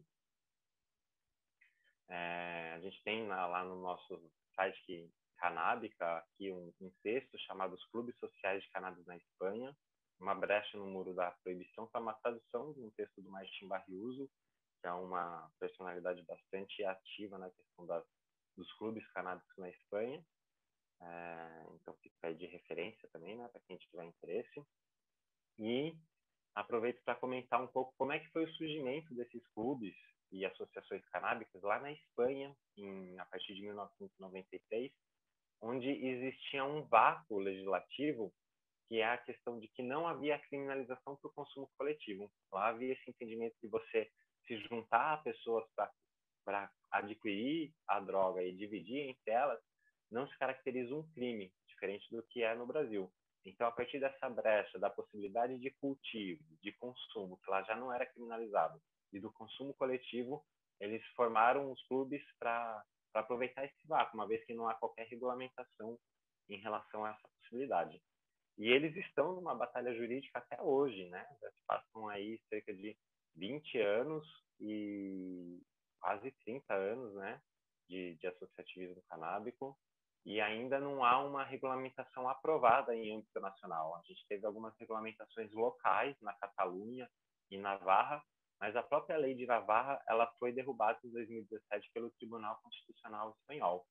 É, então há, há, um limbo jurídico lá e essa disputa está bastante intensa. Apesar de toda essa insegurança jurídica, esses clubes canábicos se proliferaram pela Espanha. Apenas em Madrid, onde não há regulamentação, são mais de 180 clubes, né? E, e sem contar outros espalhados pelo país. E esses clubes também se espalharam para outros países, como na Bélgica, Uruguai, França, Reino Unido, Suíça, Eslovênia, Itália e Holanda, apenas para citar alguns exemplos, né? É, como é que foi na América Latina? Na América Latina, o Uruguai foi pioneiro nessa questão, né? É, conseguiram criar e aprovar uma lei nacional de, de legalização da cannabis nos diversos âmbitos, né, incluindo o uso recreativo, permitindo os clubes de cannabis, onde lá pode reunir de 15 a 45 pessoas que podem adquirir individual, individualmente até 480 gramas por ano, né? Sendo aí uma média de 40 gramas por mês para o uso recreativo, terapêutico da cannabis já são mais de 155 clubes no país, porque esse dado é de 2020, né? então o movimento está avançando e lá existe um órgão nacional, que é o IRCCA, que controla esses clubes e orienta nos processos de produção, é, além de toda a documentação necessária. Então lá já é há um órgão estatal que que participa dessa vida associativa canábica do país. Então a gente vê que a gente tem muito arroz com feijão para comer ainda no Brasil e poder chegar próximo desses países que onde o debate já está mais avançado. E aí, é, algumas algumas características, acho que alguns tópicos importantes para a criação de uma associação canábica. Então, o primeiro passo, né, além de se juntar das pessoas que eu esqueci de colocar aqui, juntar-se com algumas pessoas próximas, definir o propósito dessa associação para que, que vocês estão se unindo? Qual, quais que são os objetivos que vocês têm em comum? É preciso identificar e fomentar essa solidariedade entre as pessoas, né?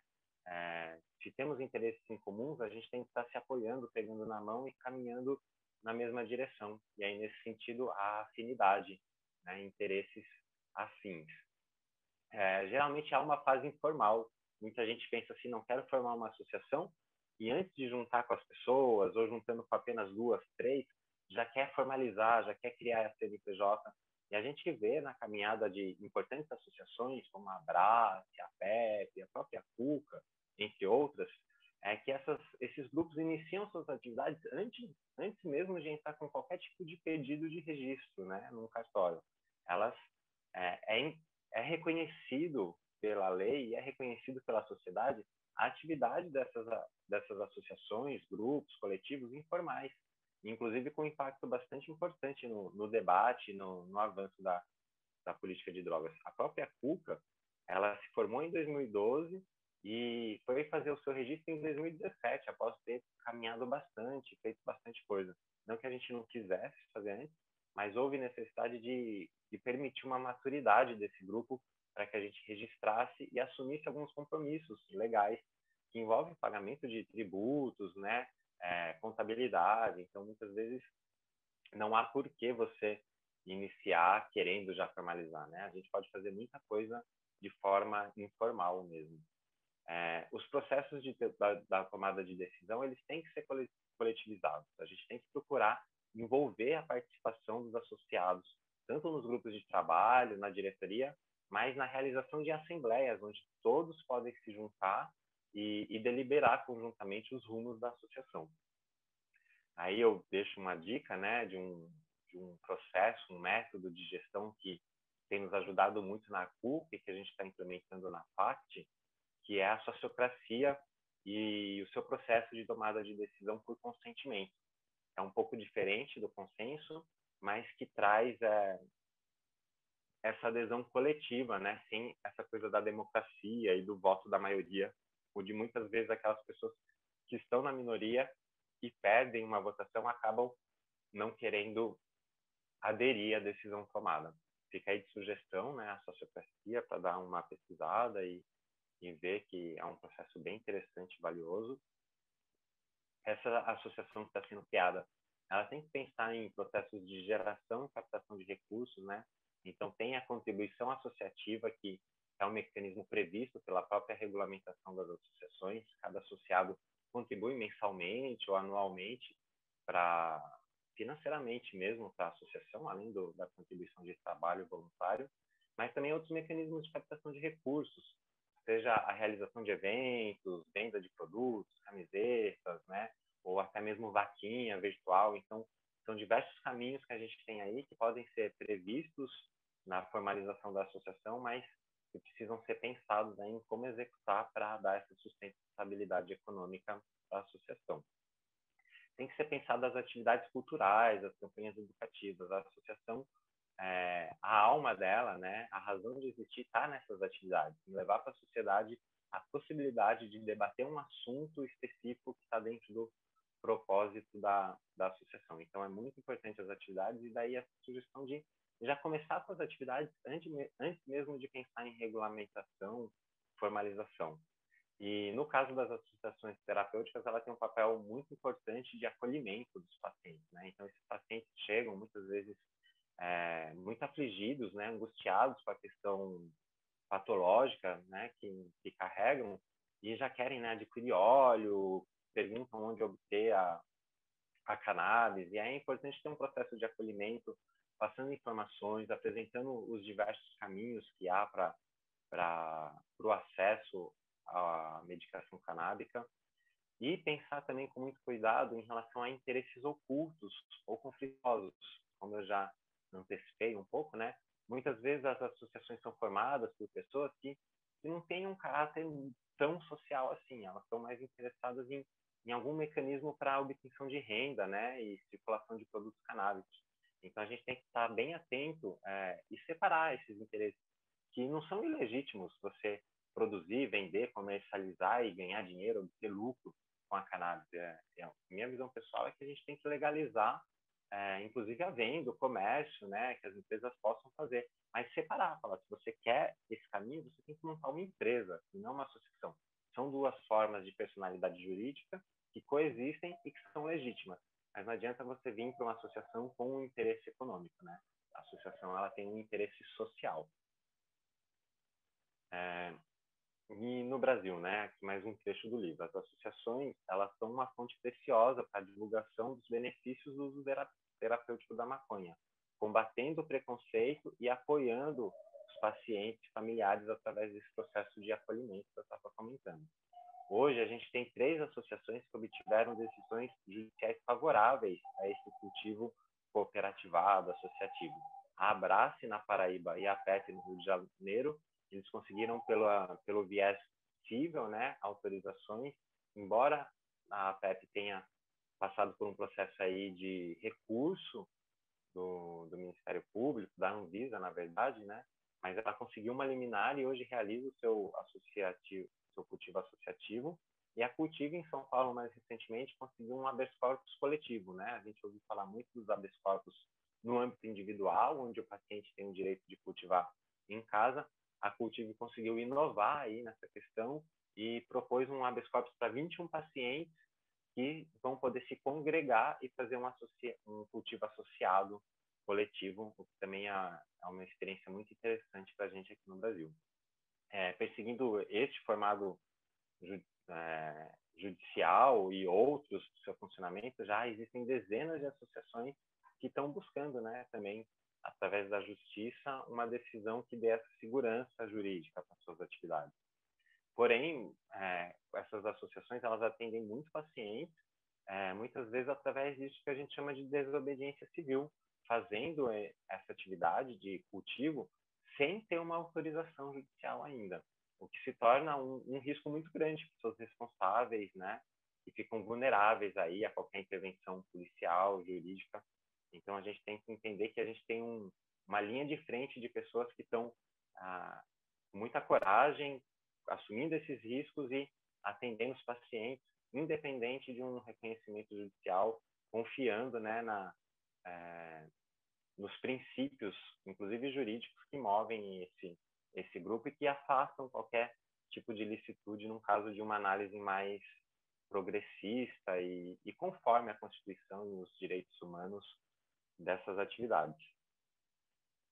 É, e no Brasil, esse desenvolvimento dessas associações e, e a, o avanço do, desse movimento permitiu que a gente fundasse, então, né, em 21 de abril desse ano, então a gente tem aí menos de um mês de existência formal, né, estamos no processo de registro de estatuto e obtenção do CNPJ, a Federação das Associações de Cannabis Terapêutica, hoje congregando 36 associações das cinco regiões brasileiras. Então, coloquei aí a lista né, das associações, sendo que duas dessas associações, a Plataforma Brasileira de Política de Drogas e a Reforma, elas são associadas honorárias. Elas não trabalham especificamente com, com a terapêutica canábica, mas auxiliam aí o movimento, né, e deram uma força muito importante para a existência da FACT, além das demais, a Abracan, Abracannabis, Abraça, Abracor, a Calme, Camero, a Cura, a Cube, a Cuca, a Agape, HC, Aliança Verde, AMI,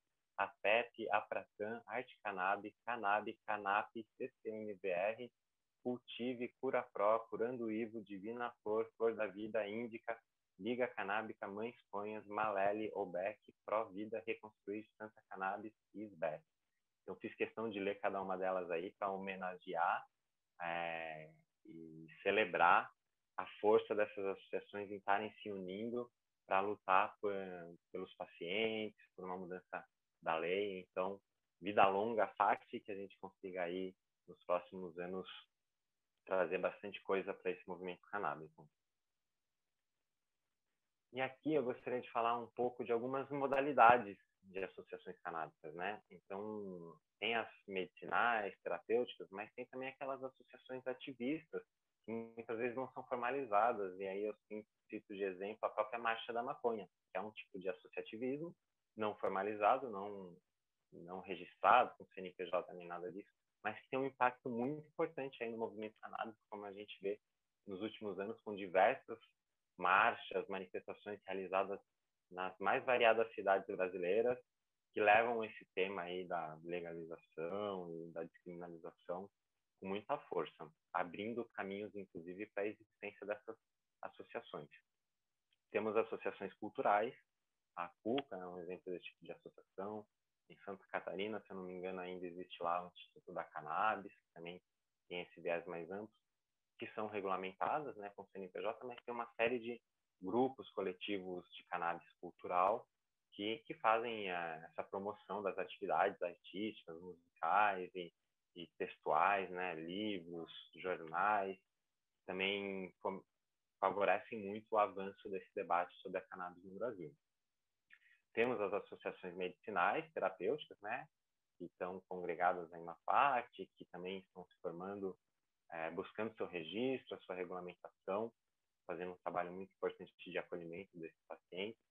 Temos associações políticas, né, como eu citei lá atrás, a Granja Coletiva, que querem interferir na, no processo legislativo, querem lançar candidatos, querem formar, participar dos, dos partidos para para mudar essa legislação. Então, dentro dos partidos tem também grupos setoriais que trabalham a cannabis, então é um, é um dos caminhos.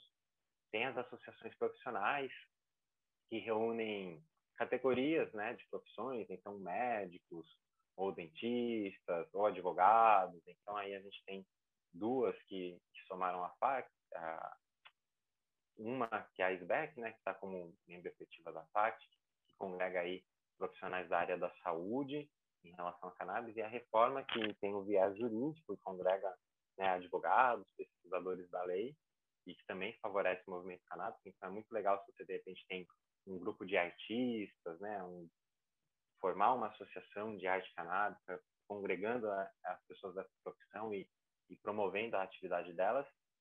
E aí também as, as associações religiosas, agremiações que que fazem o uso ritualístico da cannabis, é, então levam esse debate por um viés espiritual. Temos aí igrejas do Santo Daime que fazem uso da Santa Maria, temos igrejas rastafares, né, grupos rastafares que muitas vezes não estão também formalizados, mas que fazem suas atividades aí de forma é, legítima. Então, são alguns caminhos, talvez tenha esquecido algum, não tenha passado pela minha cabeça, mas há diversas possibilidades aí de formação de associações canábicas. É, aqui, eu gostaria de falar um pouco da Marcha da Maconha. Né? Em 2011, a gente teve o processo de julgamento no STF. Havia lá um questionamento que colocavam que a cannabis, a Marcha da Maconha, a realização de, de atos pró-cannabis poderiam configurar apologia às drogas, né? o estímulo ao consumo de, um, de uma substância ilícita. E o nosso viés era de que não, que a gente não estava ali para promover que as pessoas usassem, a gente estava defendendo o nosso direito de usar. A gente não quer que mais pessoas ou que outras pessoas usem. A gente quer que a gente possa usar né, sem ser estigmatizado, sem sofrer criminalização.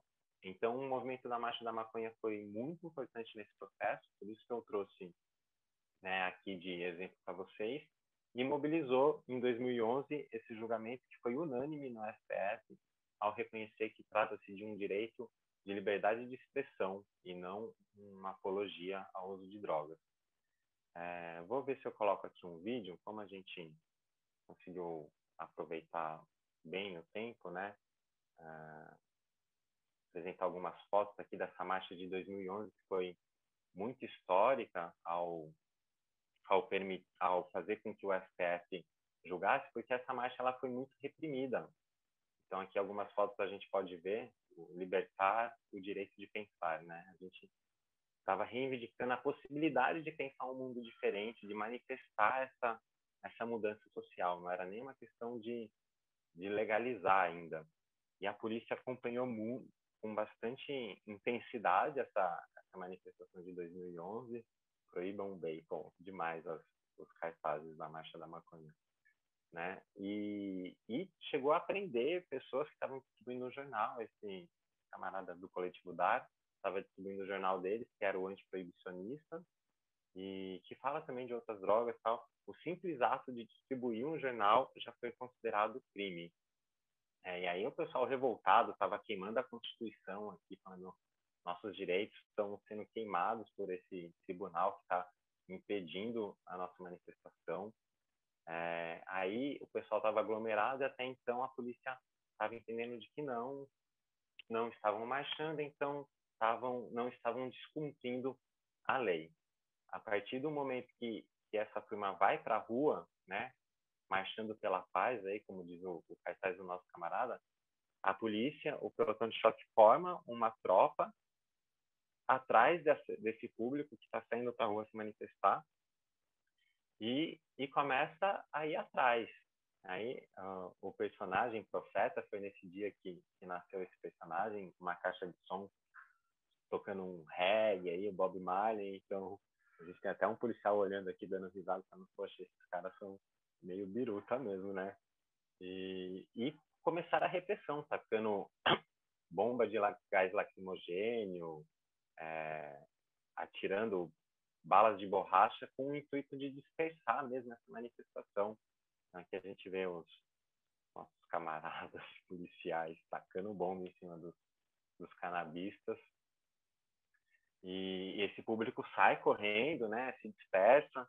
Esse ato de violência policial ele é flagrado pelos repórteres, né, que, que fazem imagens bastante comoventes desse, dessa manifestação e correm atrás, perseguindo aí durante quilômetros esse grupo que de alguma forma vai seguindo seu caminho e, e gritando suas palavras de ordem, de liberdade, mesmo com toda essa repressão, e se aglutinam novamente em outra região da cidade para voltar em marcha até a delegacia de polícia, onde tinham sido presos, né, detidos alguns desses manifestantes, indicando a libertação deles, o que foi feito.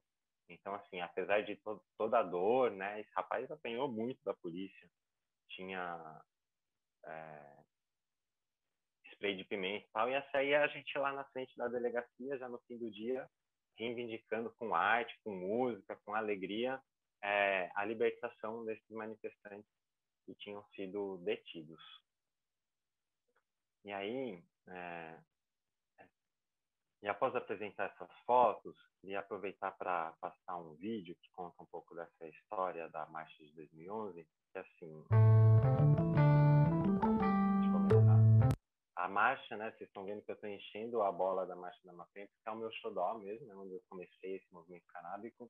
E eu vejo muita importância desse movimento social para a transformação do tema da cannabis. Então, aqui a gente tem documentos urbanos, uma galera que fez essa filmagem e, fez esse mini doc aí que é sensacional para relembrar esse ano tão especial para a Marcha da Maconha. Vamos assistir juntos e depois a gente segue defender a descriminalização de certas condutas previstas em lei como crime não é fazer apologia de fato criminoso ou de autor de crime. Qualquer forma de censura sobre o conteúdo da fala, sobre o conteúdo do que se expressa, ela é uma grave violação a esse princípio central à nossa ordem constitucional. E não há colocação jocosa, jocosa alguma, muito bem baseado para fazê-lo.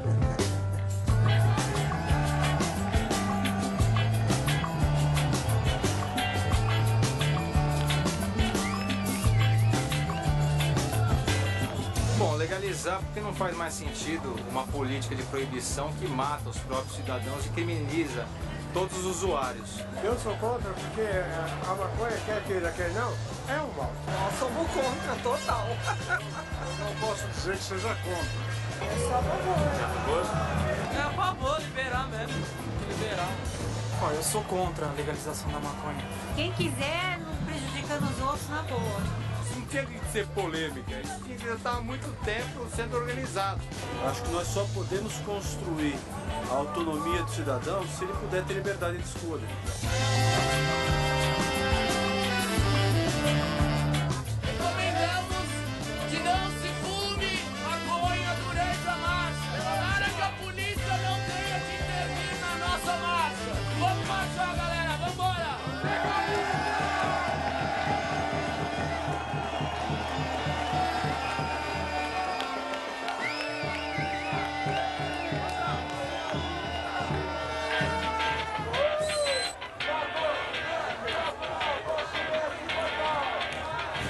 Polícia Militar está aqui para garantir o exercício dos direitos constitucionalmente consagrados à população.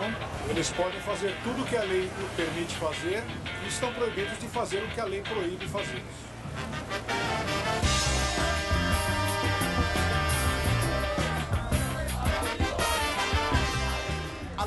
Permite apologia ao crime é uma lei de 1941, é o Código Penal. Então é uma lei é, que surgiu num período autoritário, né? Então ela é muito criticada porque ela permite o, você criminalizar e punir a opinião. Na verdade, o que nós estamos devendo, é, defendendo é uma mudança da lei. Então isso não pode ser encarado como uma apologia. Senão a lei nunca vai mudar. Né? Exemplo, eu não tenho tolerância ao álcool, eu só tenho tolerância a cannabis. Ou seja, eu sou um marginal porque eu tenho tolerância a cannabis. As pessoas que quiserem consumir seu entorpecente ou sua bebida, ela tem que ter a liberdade de escolher e, evidentemente, arcar com a responsabilidade das suas escolhas. Afinal das contas, a nicotina, que o próprio governo diz que mata, na própria embalagem, está regulada.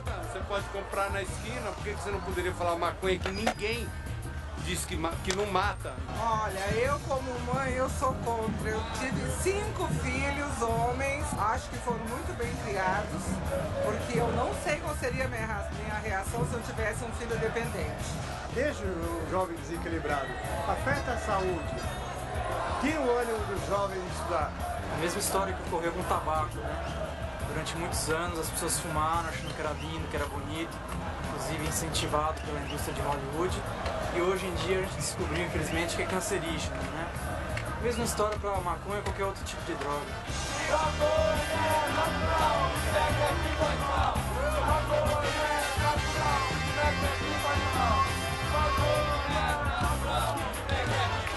Bom, a maconha ela é usada para inúmeros fins, né? Sendo datado o primeiro relato de uso dela mais de 10 mil anos atrás. Então, ela tem um potencial como é, biocombustível nas doenças neurodegenerativas como Parkinson e síndrome de Huntington. Para a saúde pública, para a saúde individual, ela é menos nociva que o cigarro, menos nociva que o álcool, menos nociva que drogas legais, remédios, entre outros. Ela acarreta na criminalização da pobreza, ela persegue, encarcera e extermina jovens pobres e negros, ela serve de artífice para um Estado penal. Agora, é necessário que o governo seja suficientemente maduro para dar ao, ao consumidor esse suporte técnico de assistência social, de assistência de saúde e tal. No fundo, a questão filosófica que tem por detrás das pessoas uh, usarem as plantas de poder que foi usado ancestralmente por todas as culturas do mundo é uma coisa importante. Então nós estamos no século XXI e já é hora de mover para frente. Acho que a maconha é um problema menor e a gente devia olhar para os problemas mais sérios da sociedade.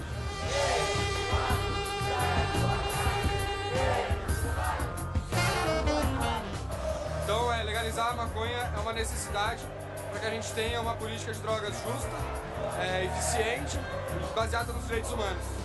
Então, acho que só se pode construir é, um cidadão de fato autônomo se ele tiver a liberdade de tomar suas próprias decisões e arcar com os resultados das suas decisões. Por isso que eu acho que os meus netos devem fumar maconha. É isso que eu acho. Dilma Rousseff, legaliza o black. Dilma Rousseff, legaliza o black. Dilma Rousseff, legaliza o black. Dilma Eu fico muito triste ver esses jovens que poderiam estar lutando por uma coisa melhor, por uma, uma abertura de, de faculdades, é, de empregos, lutando por, por, um vício, por um mal que a maconha é um mal, cientificamente comprovada. Não sei se eu seria mãe de jovens hoje, não teria condições. Eu não sou definitivamente contra, eu sou, sou a favor de uma legalização bem estruturada. Eu acho que o potencial medicinal da, da planta é muito grande, por isso deve ser legalizada. É um grande absurdo, um mito baseado no, no discurso da ignorância e do medo que, que tem que se acabar.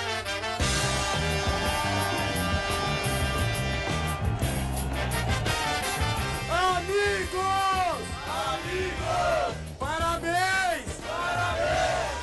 Nós! Nós! Saímos vitoriosos! Saímos vitoriosos! Na Avenida Paulista! Na Avenida Paulista! Mais de duas mil pessoas! Mais de duas mil pessoas!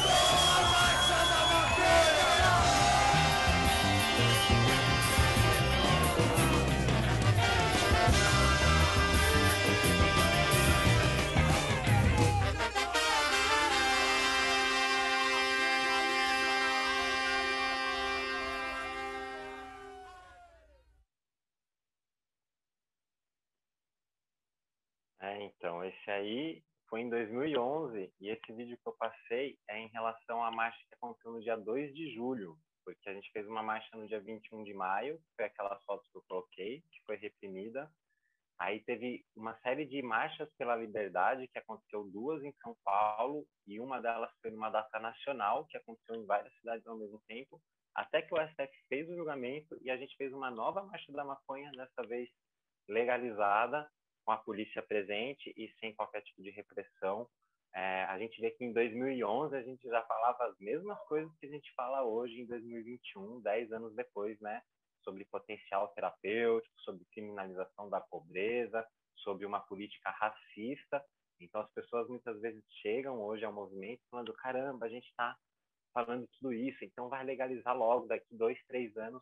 Bem, dez anos a gente segue falando a mesma coisa com pequenos avanços aí em relação à liberdade de uso medicinal e terapêutico, mas praticamente avanço zero em relação a, a uma reflexão sobre uma nova política para uso social e de descriminalização dos usuários. Então, é bastante trabalho, convido vocês, cada uma de vocês aí a, a formar seus coletivos, formar suas associações, iniciar uma marcha da maconha na sua cidade, porque é, a gente tem que trabalhar bastante, não dá para ficar esperando isso vir de mão beijada, não vai vir. E aí eu falo um pouco do desdobramento desse associativismo convido para conhecer a Ganja Coletiva, né, que, que é um grupo político que, que também pretende entrar, ingressar na política institucional e transformar essas leis. E, para terminar, é, a indicação aí da, da referência bibliográfica foi o texto que norteou a nossa aula de hoje, Introdução ao Associativismo Canábico, organizado pelo Rafael Zanato e publicado pela Plataforma Brasileira de Política de Drogas. Tem aí no link, né? Não dá para vocês clicarem, mas uma pesquisa no, no Google ali em Associativismo Canábico vai cair de cara nesse texto e quem quiser é, acompanhar em forma de vídeo, teve um webinário de lançamento, está disponível no, no YouTube também com esse nome Associativismo Canábico no Brasil. Então, esse é o fim do, do, nosso encontro de hoje. Agradeço muito a presença né, de cada um, cada uma de vocês aí. É, namastê. Agradeço o convite ao Movimento de Regulamentação da Cannabis, à Unifesp, pela oportunidade de estar aqui compartilhando esses conhecimentos com vocês. E reforço o convite para que conheçam as associações, a CUCA, que estiver em São Paulo, a FACT, né, que tem no Instagram aí, com referência para associações de diversas localidades, para você se aproximar aí na sua cidade, daqui estiver mais próxima, e deixo os contatos, o e-mail para quem tiver interesse, quiser saber mais sobre o associativismo, pode me escrever. É sempre um prazer estar compartilhando essas informações. Facebook, Instagram, Profeta Verde. É, gratidão para todo mundo, especialmente a Gabi aí que está organizando, entre outras pessoas maravilhosas. É, bom fim de noite, bom fim de tarde, bom fim de dia aí para vocês. E a gente se encontra aí nas próximas aulas do curso. Até mais.